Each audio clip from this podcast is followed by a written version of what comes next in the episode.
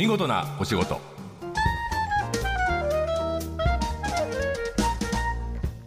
こんにちは。出版社マガジンハウスの編集者西田善太です。この時間は見事なお仕事。企業の中の人に直接お話を伺い見事な取り組みや新情報をお届けする番組です。目の前にいるのは主に放送後期を担当している作家の今井君です。今回集金についてはい。いろいろお互い調べてきたんですけど、はい。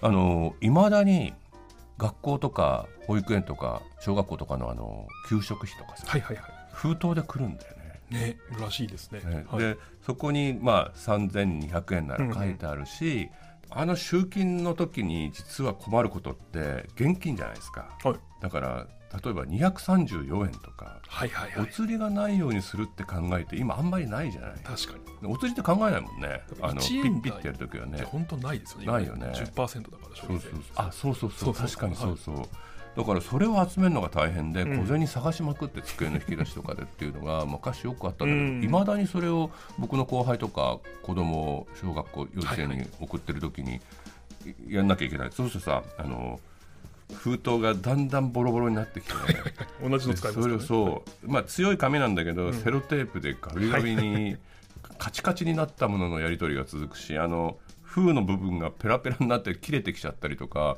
なんかこのね PayPay で払えるとか ね LINEPay LINEPay があるとか言ってる時代で、 Suica にしますか交通系ですか何のってやってる時代にさ タクシーだって全部払える。コンビニも実際現金持ち歩いてない時代に、はい。この現金のやり取りってなんだろうっていうのがいまだに残ってるってことに気づいた人がいるんですね。うなんですよ。ええ、なんて会社ですか、はい、エンペイという会社でして。はい。はい。まあ、学校とか幼稚園とかですねまさにえ今おっしゃったような教育施設のはい。集金業務に関して、まあ、うん。劇的な、いわゆる DX を成し遂げた、えー会社ということで、えー詳しくお話聞きたいと思っております。はい。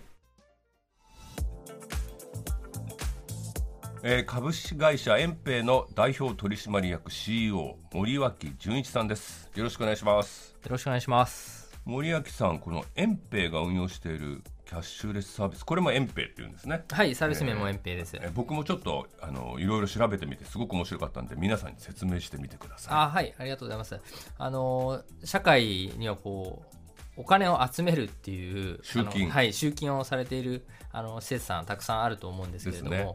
その集あの金学校とかええ。保育園とか、まあ、生徒がたくさんいるところで、はい。一人一人に封筒を渡して、はい。今月いくら3980円とか、ね。はい、現金をこう集めてきてね、40円ないとかね。あそうそうそうそういうことです。あの本当に100円、50円みたいなところはかき集めて、うん。封筒に入れて子供に渡して、うん。でそれを学校に持ってってで先生はそれを数えてですね一人じゃないですから、うん。あクラスだとしかも40人分ぐらい全部集めなきゃいけない。てるかどうかも確かめてチェックしたりして、そうです入ってないと再請求したりとか、これだけデジタル化、うんスマートフォンを活用していろんなことができる世の中において、うん。まだまだそういうものが残っていると、うん。これは改善の余地が大きいんじゃないかなというふうに気集金って。いうことに注目したんですね。そうですね、ん。最初の一歩目としてはあの集金というものをうまくデジタル化、キャッシュレス化していこうという思想でこのエンペイというものをあの生み出してきました。でエンペイじゃあ僕が西田幼稚園のはい。園長で、え。えー集金システムをこれからエンペイにするぞとなると、はい。どんなことが起こるんですか？あありがとうございます。あの非常にもう簡単で、はい。あのえー我々の会社からは管理画面をご提供させていただきますんで、うんパソコンで使っていただいて。管理画面っていうのは、えー、といくら請求するとか誰それの名前かということ。そうですねあのもうクラウドのサービスですから、はいはいはい。指定の URL にアクセスしていただいて、はい。でそこでログインしていただく、うん。でそこからはあー特定の保護者あー例えば A さんにはいくら B さんにはいくら、うん。そういうものを記入入力していただいて、うん。あとは請求ボタンを押すだけ。そそうするとお相手の、はい、LINE のあ LINE ですね。スマートフォンの LINE にうん。通知が届いて、うんで保護者は、えークレジットカードかコンビニか QR コード決済お好きなもので払っていただいてなるほどね。規定じゃもうすぐピッピってできるあそうです、もううん。2タップぐらいで謝ね。罪完了しますんで、うん。まあとても楽ですね。劇的な変化がそこにあると思ってます。今でもちょっと思ったけど気づいたけどお金を、えー請求して戻ってきた後も、それをこっちは集計して、はいね、計算書書き込んでいはい。くら入ったかもちゃんと記録取んなきゃいけないですもんね、あ。園側は施設側も。そうなんですよ。それがいっぺんににできちゃう。いっぺんできます。あの僕らがあーお伝えしているのは集金ってお金を集めるだけではなくて、うん。お金を集めることにで起こる前工程後工程の作業、うん例えば請求書を作る、うん。集金袋を作る、うんうん。でお金を集めた後は数える、うん。で消し込みもする、うん。えー会計処消し理もする。込みって何？誰が払ってるか払ってないか。チェックですね。チェック。はいなので、はい。何かの帳簿とのこう整合性を取っていかなきゃいけなないるんですよね。そういうものをやる必要も全くない。だって本当そしてまた今度再請求。はいそうですね。再請求してる再請求してること忘れててああ足りないと思ったり、はい。うん、人はあのみんな忘れるものですからね。いやそうなんですよ。集金って、はい。そのために袋って実態が実はあったりするんだけど、うん。子供が渡し忘れて3日間とかね、まさにいくらでもあのあなの罠があるはい。作業ですね、この集い金作業。やそうですよ。その50円玉と100円玉を見間違えるとかこれだけでも50円の差分が生まれて、お釣りを渡さなきゃとかまた渡して持ってきてチェックしてってね、はい。なるほどね。だからいやすごい原始的なことをずっとやってるってことなんですよね。いや本当そうなんですよね、うん。もうずっと昭和の時代からそれが、あーまだ誰も疑わずに多分行われてたと思うんですけれども、うんうん。まあ、これは今の現代においては改善が絶対できるというふうに思いましたからここにチャレンジしていると。なるほどね。もうこの請求の仕事ってそのはい。施設、た幼稚園とか保育園の先生たちとか職員の人たちにとっては結構負担になってたんじゃないですかね。い。や負担だと思いますね。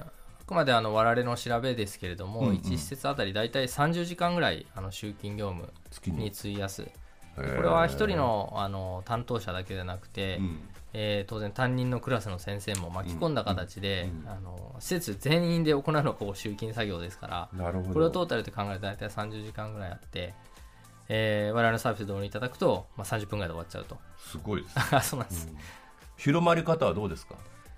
はいあのおかげさまで非常に評価いただいておりまして、うん。あーもう作体で言いますと300%ぐらいで成長しております、うん。各学校施設一個一個とはいこう交渉していくような感じなの？そうですね、はい、うん。あの私立の学校はもう一校一校で成り立っていくんですけれども、あの公立小学校とかはやはり教育委員会。とかうん。自治体さんとかと連携しながらうん。お話を進めるとういうん。ことが、あ主です。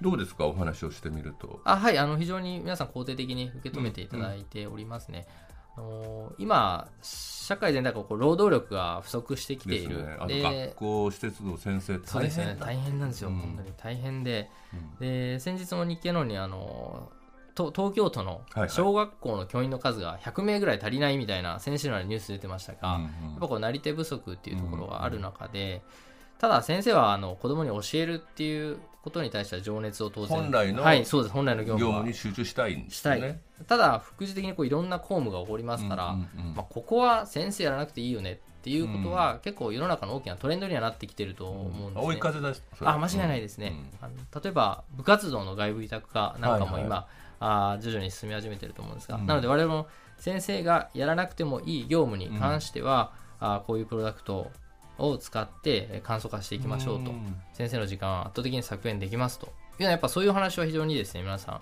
ん分かってくれますね、はい。まあ先生に休んでほしいし教えるっていうことと子どもたちと話をするってことに集中してもらえればもうおっしゃる通りですね。ね、底はい。上げというか改善になりますもんね。はい。うんうんうんうんなんか延平のホームページに短い動画でこの集金システムのはい説明、すっごいわかりやすいですよね。あありがとうございます、ええがあるのであの興味のある人はぜひ覗いてくれたらいいと思います。